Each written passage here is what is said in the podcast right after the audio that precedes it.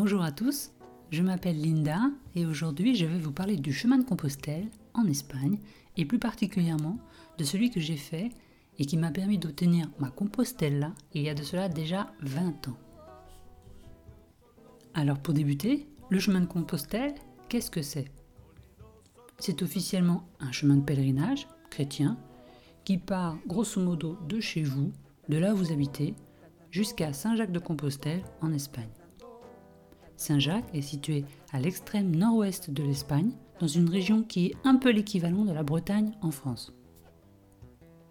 Mais en ce qui me concerne, je n'ai pas fait le chemin pour des raisons religieuses, non. J'avais 19-20 ans, je ne savais pas vraiment quoi faire de ma vie, et j'habitais dans une région de France où il y avait peu d'activités culturelles. J'avais donc envie de voyage, envie d'expérimenter les choses. Alors j'ai pris la décision d'effectuer un volontariat à l'étranger et le hasard des possibilités m'a emmené en Espagne sur le chemin de Compostelle. Me voilà donc parti avec une dizaine d'autres jeunes venus de toute l'Europe pour un volontariat qui allait durer six mois.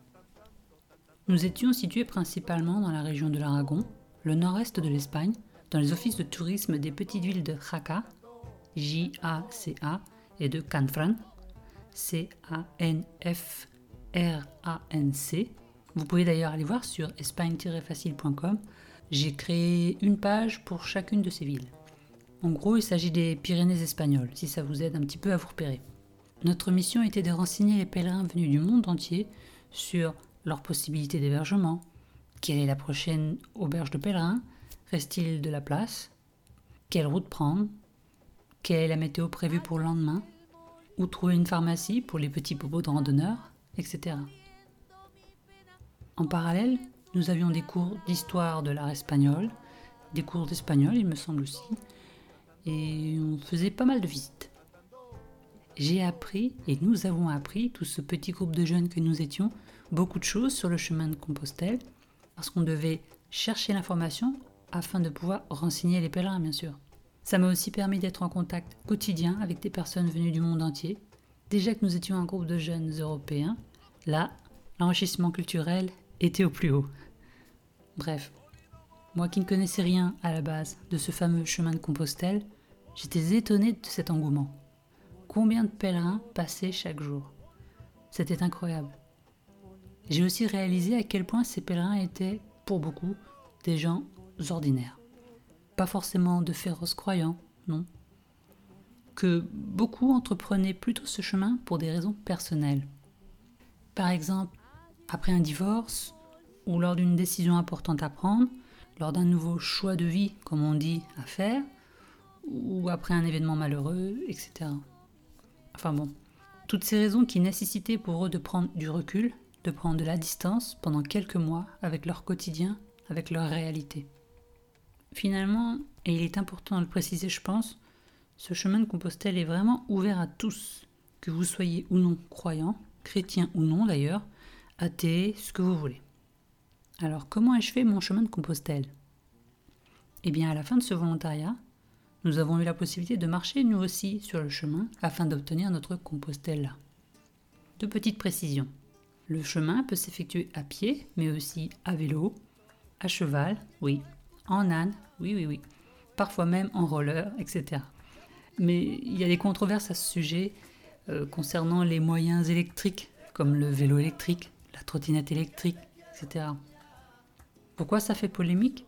Parce que le chemin de Compostelle doit nécessiter de votre part un effort physique pour vous être profitable, mais aussi pour que l'on vous remette votre certificat, à savoir la Compostella.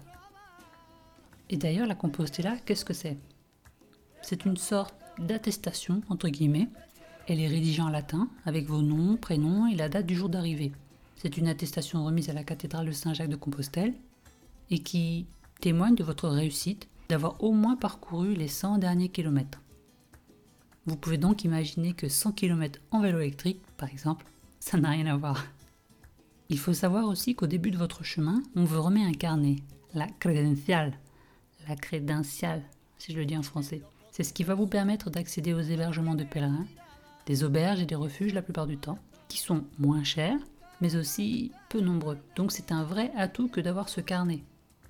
À chaque passage dans un lieu habilité du chemin, une personne va tamponner votre carnet, un peu comme un passeport. Oui, c'est votre passeport de pèlerin si vous voulez. À la fin de votre parcours, ce carnet tamponné ici et là permettra de prouver que vous avez bel et bien effectué le chemin et que les autorités religieuses compétentes peuvent vous délivrer votre bien mérité Compostela. Ça fait très exactement 20 ans, octobre 99, que j'ai fait ce chemin et j'ai encore chez moi ma Compostela et ma crédentiale, mon carnet. Alors, qu'est-ce que ça m'a apporté de faire le chemin de Saint-Jacques de Compostelle? Pourquoi le faire?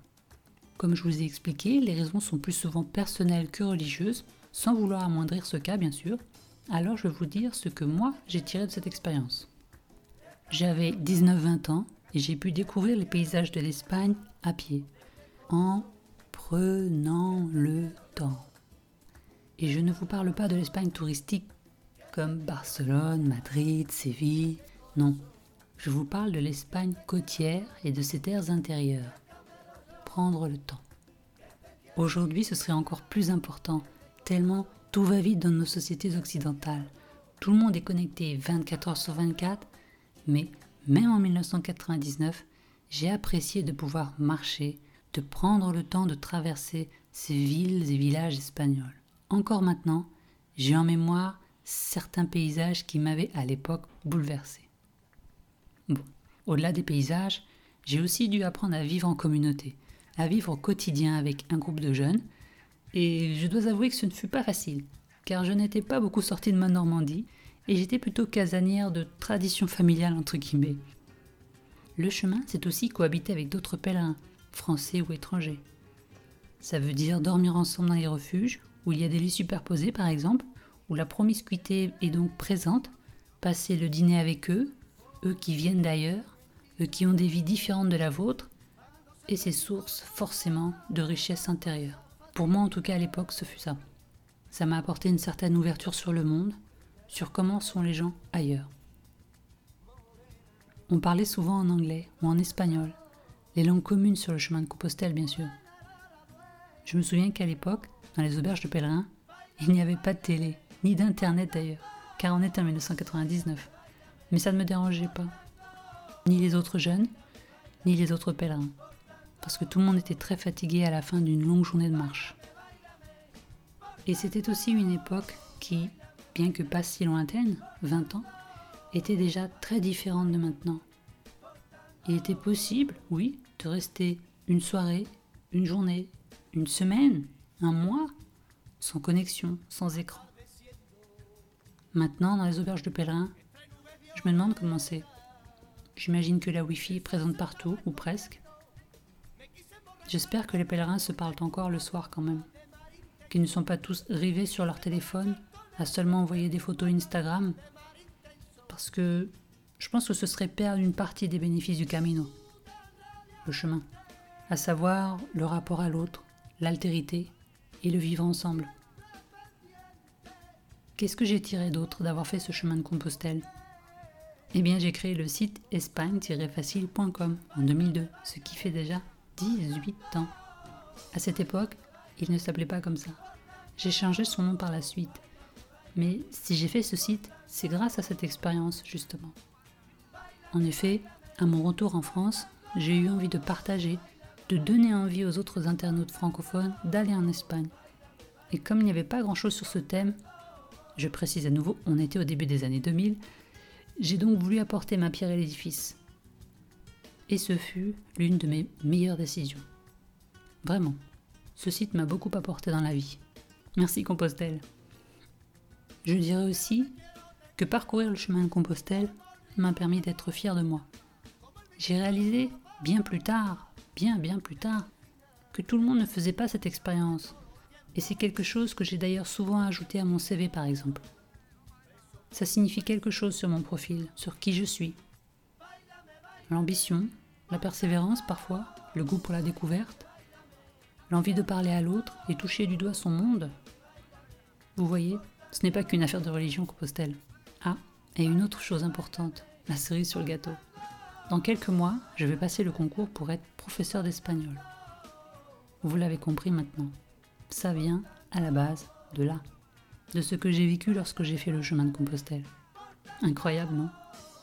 Et maintenant, Compostelle, pour moi, 20 ans après. Qu'est-ce que j'en pense? Je me dis que j'espère refaire cette expérience un jour. En aurais-je l'opportunité? Le courage?